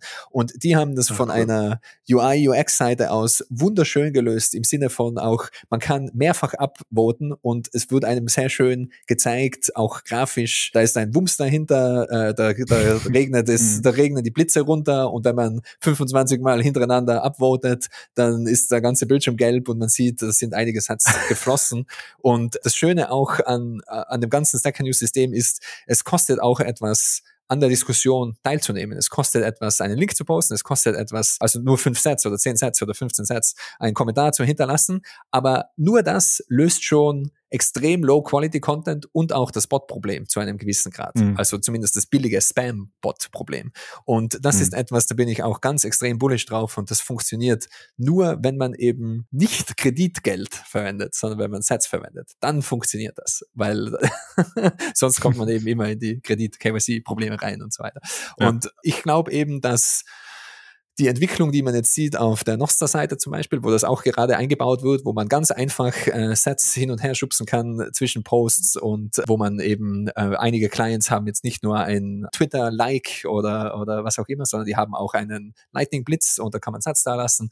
Und das, das wird alles kommen, dass sich das so von der UX so anfühlt, wie es jetzt auf Stacker News ist, nur dass es wirklich nicht in einer Plattform eingesperrt ist, sondern im offenen auf einer Protokollebene ist. Und Nostra ist ein, ein sehr guter Kandidat. Und es gibt andere an, an, Anwärter auch. Also TBD will auch an ähnlichen Dingen arbeiten und John Cavallo mit äh, Synonym und Slash Tags und anderen Technologien, die wollen da auch in diese Richtung gehen. Aber das wird sehr bald normalisiert werden, dass man einfach aus welchem Grund auch immer Sets hin und her schickt und Sets fließen lässt. Und ich, ich finde es sehr spannend, Jan Paul, wie du ähm, quasi Probleme hast, da, damit umzugehen und dich wirklich darauf einzulassen und quasi, ja, funktioniert das oder nicht oder, oder, oder doch irgendwie ja. vielleicht Ads oder was auch immer. Aber bei mir ist das jetzt schon relativ lang her, aber ich, ich, äh, äh ich bin manchmal äh, bin ich immer noch damit beschäftigt, gewisse Leute onzuboarden. Und ich finde es immer wunderbar, dass zu sehen und mitzuerleben, wenn jemand das erste Mal Streaming-Sets empfängt für eben einen Podcast oder was auch immer. Und dann in die Wallet reinschaut und man sieht eben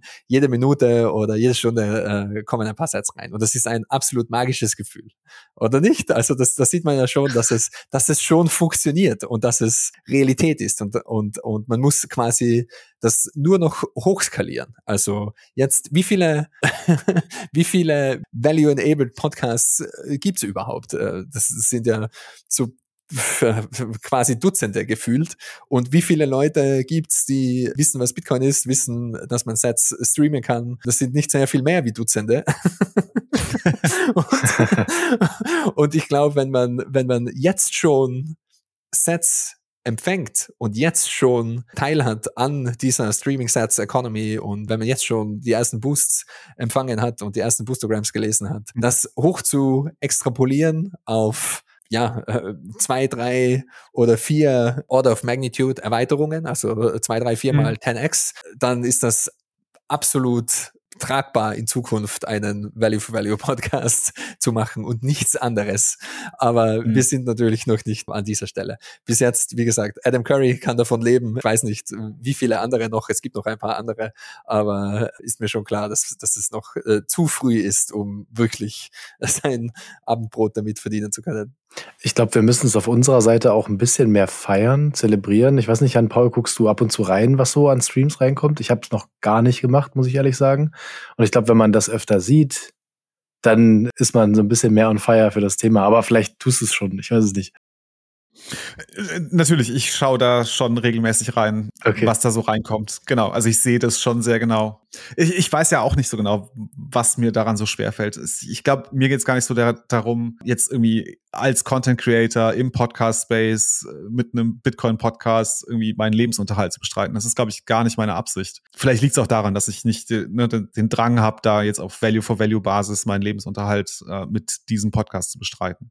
Ich fände super stark, muss ich ehrlich sagen, weil ich, ich glaube, wir würden ganz anderen, ganz andere Zeit noch investieren können und Natürlich, vielleicht ja. auch da noch wieder viel mehr Qualität abliefern können, wenn wir die Möglichkeit hätten. Also deswegen war ja auch die Diskussion so lang jetzt um Serienwechsel, würde ich jetzt fast sagen. Also die erste Staffel und die zweite mhm. bei uns, weil wir wirklich noch mal lange diskutiert haben, sollten wir vielleicht mhm. Werbung schalten oder nicht. Und ich bin auch wirklich froh, dass wir alle geschlossen der Meinung sind, das zu lassen.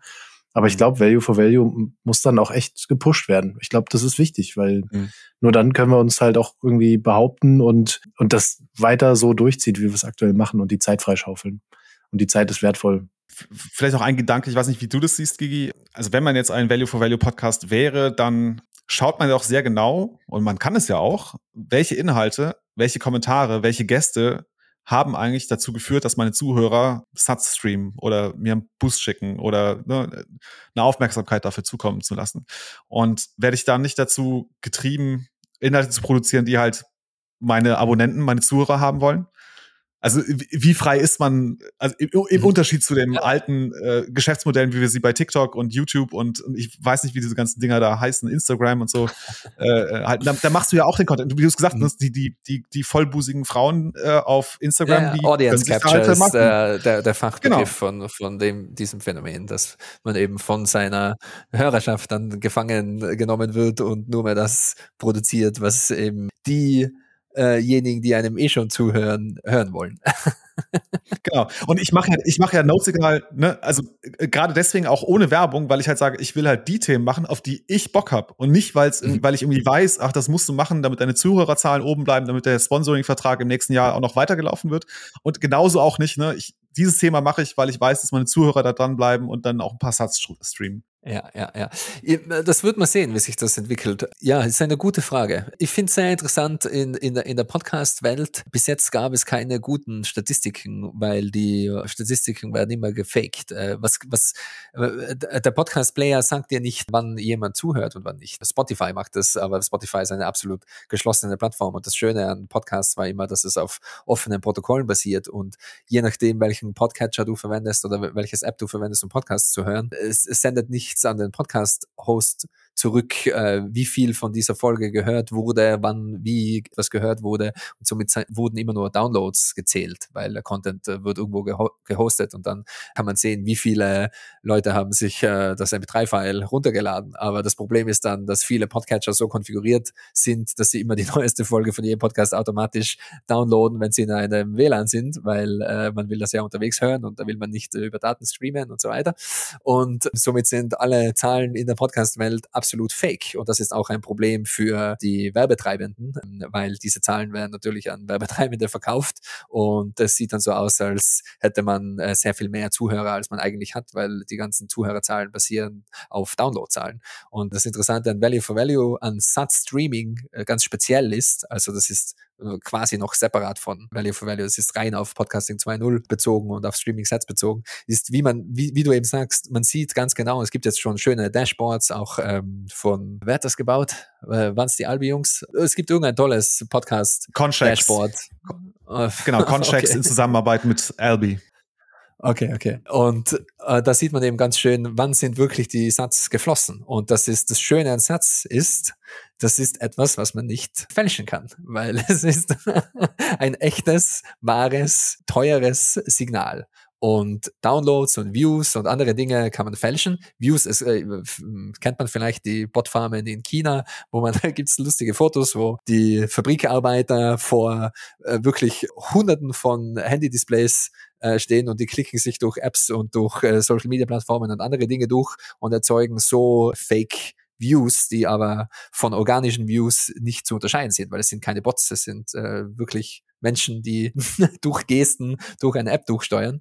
Und das ist mit Sets nicht tragbar, weil das wäre einfach zu teuer. Und somit ist es eben ein sehr reines äh, Signal, wo man sowohl als derjenige, der den Content erstellt, sehr schön sieht, wo wird zugehört und wo wird eben, wo werden Sets geboostet und so weiter. Ich glaube aber auch, wenn sich das weiter verbreitet, vielleicht funktionieren eben die gemischten Modelle. Dann hat man sehr, sehr viel genauere Daten, um eben auch ja zu Werbetreibenden gehen zu können und zu sagen, wir wissen ganz genau, so und so viele Menschen hören zu und äh, das sind die interessantesten Segmente laut unserer Hörerschaft und so weiter. Hm. Klingt so, als wäre es sogar super spannend für alte Plattformen wie Spotify oder irgendwelche anderen großen. Sollen die früher oder später Sats integrieren, nur um ihre, um endlich ihr äh, Reporting zu optimieren oder richtige Zahlen zu kriegen, wenn sie denn überhaupt ein Interesse daran haben. Das, das kann es genau. ja auch wieder sein. Ne? Da, fällt mir gleich noch das nächste ein, das wir auch äh, vergessen haben zu, zu erwähnen oder ich vergessen habe zu, zu erwähnen. Uh, ich habe es kurz in, in einem der zwei Artikel erwähnt, ich glaube im, im Value Enabled Web. Ganz viele dieser Plattformen machen jetzt schon den Switch auf direktes Sponsoring und Superfans. Und sowohl YouTube als auch Spotify hat schon die ersten äh, A-B-Tests gefahren und die ersten Features, wie man Künstler direkt supporten kann. Weil Künstler auf Spotify verdienen nichts absolut nichts. Wenn du ein, ein Musiker auf Spotify bist, äh, vor allem in, ein, in, in einer Nische und du hast ein paar tausend Downloads in der Woche, du, du bekommst gar nichts. Und äh, da, geht da geht's dann entweder über die Merch-Schiene, was auch schon in vielen Plattformen eingebaut ist, aber jetzt gibt es eben auch diese super Likes und super Thanks, wo man ein Like oder, oder eine Nachricht oder einen Superchat beitreten kann, indem man eben über Kreditrails natürlich, also über die Plattform einen gewissen Betrag bezahlt. Und äh, ich habe da über Screenshots äh, in einen von, äh, ich glaube, es war im Value Enabled Webartikel eingefügt, wo man das schön sieht auf YouTube und Spotify und Twitch, äh, wo diese Features schon eingebaut sind. Ich glaube, es führt kein Weg daran vorbei, dass diese Plattformen diese Features einbauen, weil diejenigen, die dann Content produzieren, äh, auf Dauer sonst nicht mehr mitmachen. Wenn, warum soll man noch auf Spotify bleiben, wenn man seine MP3s einfach irgendwo auf sein, auf seine Website hauen kann und äh, eben einen Boost-Button einbauen kann ja. und mehr als das Doppelte äh, verdient als auf Spotify. Mhm. Und ich glaube deshalb, da, da, daher kommt die Motivation, äh, so, äh, sogenannte Artist Retention, um eben die Leute, die wirklich den Content machen, auf der Plattform zu halten. Sehr schön. Mir ist auch eine zweite Dimension gerade klar geworden, als du über den Human Bee-Film gesprochen hast. Denn ich kann ja auch heute noch dem Aaron für den Human Bee Film noch ein paar Satz rüberwachsen lassen. Und das ist auch hier bei diesem Podcast wird es jetzt genauso sein. Ne? Wir haben uns ja, ja. also wir haben es noch nicht ganz genau besprochen, aber du Und? hast uns ja deinen äh, Pubkey gegeben. Wir machen Set Split. Du kriegst einen Anteil 50 Prozent der Sets, die reinkommen. Genau, genau. Und das Coole ist ja, selbst wenn sich jetzt in drei Jahren diese Folge anhört und sagt, ach komm, ich schick noch mal einen Boost, solange dein äh, Pubkey noch gültig ist, ähm, ja, kommen ja, diese Sets ja, dann immer noch bei dir an. Und in drei, also quasi in drei Jahren kannst du noch Value absolut. dafür bekommen. Und das ist absolut, das ist wunderbar. Ja. Und, und das ist das Problem, das die Straßenmusiker haben, weil die, die Value-for-Value-Geschichte äh, von einem Straßenmusiker, die skaliert weder im Raum noch in der Zeit. Und im digitalen Bereich skaliert es sowohl in Raum als auch in Zeit. Ein Blogpost kann wirklich von einer Milliarde Leute gelesen werden. Diese Podcast-Folge kann von einer Million Leute äh, gehört werden. Und wenn die, die, die, die wird auch die nächsten äh, höchstwahrscheinlich 10, 20, 30, 50 Jahre online bleiben. Und wie gesagt, wenn unsere Notes noch online sind, dann können wir auch da immer noch Sets empfangen. Und meiner Meinung nach wird das auch alles noch sehr viel besser werden, weil jetzt sind wir angewiesen auf einen Hack über Keysend mit Pubkeys und keiner kennt sich aus. Und wenn man das Non-Custodial Custodial laufen lassen will in einer äh, freien und selbstsouveränen Art, dann muss man wissen, was man tut und schauen, dass der Server online ist und so weiter. Ich glaube, in Zukunft wird sehr viel über Lightning-Adressen oder ähnliches laufen oder äh, Static Offers von Bolt 12 und wir werden einen Identitätslayer oder einen Lookup-Layer haben. Keine Ahnung, jetzt ist das heiße Ding gerade ist eben Nostar und da hast du äh, mehr oder weniger geht es nur darum, ich will Jan Paul im Jahr 2045 eine Million Sets schicken. Was ist jetzt gerade seine, was auch immer, Lightning-Adresse oder seine, sein Bolt 12 String? Und irgendwas muss das auflösen und ich glaube, in Zukunft werden diese, diese Splits auch so festgelegt sein, dass das nicht jetzt statisch im RSS-Feed über Node Pubkeys läuft, sondern da werden sinnvollere Identifier drinstehen. Und eben im Endeffekt, ich will das nochmal wiederholen. Es geht nicht darum, Files zu bezahlen, weil Files sind gratis und werden es immer bleiben. Geh auf Pirate Bay und jedes File ist gratis. weil Files kann man immer gratis ohne zusätzlichen Kosten, also Zero Marginal Costs, kopieren. Es geht darum, die Personen zu bezahlen. Und darum geht's, wird es auch bei den Value Splits und bei Value for Value und bei, bei den ganzen Systemen darum gehen, die Personen zu identifizieren und sich sicher sein zu können zu einem gewissen Grad, das ist wirklich die Lightning-Adresse von Jan Paul. Und da schicke schick, schick ich jetzt die Sets hin, weil das ist auch das Problem von den traditionellen Spendenplattformen. Das Geld versickert irgendwo, weil man weiß nicht, wo, wo, wo das hingeschickt wird. Man schickt da irgendwo Geld zu, äh, keine Ahnung, was man glaubt, äh, ein, einem guten Zweck.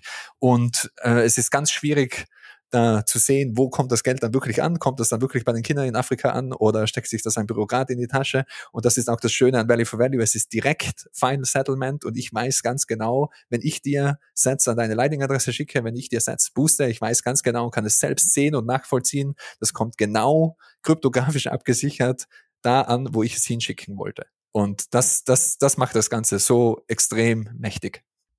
Karlsruhe, hast du noch eine Frage? Nee, das rundet das richtig schön ab. Ja.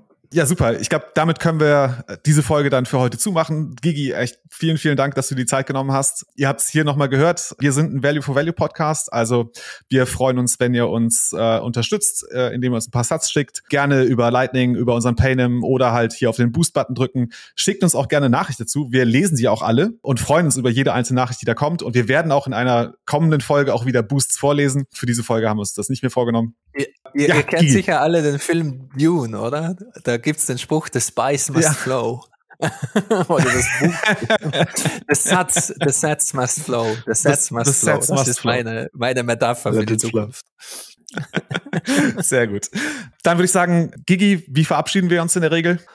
Oh, focus on the signal, not on the noise. Danke. Jawohl. Ciao. Dankeschön. Ciao.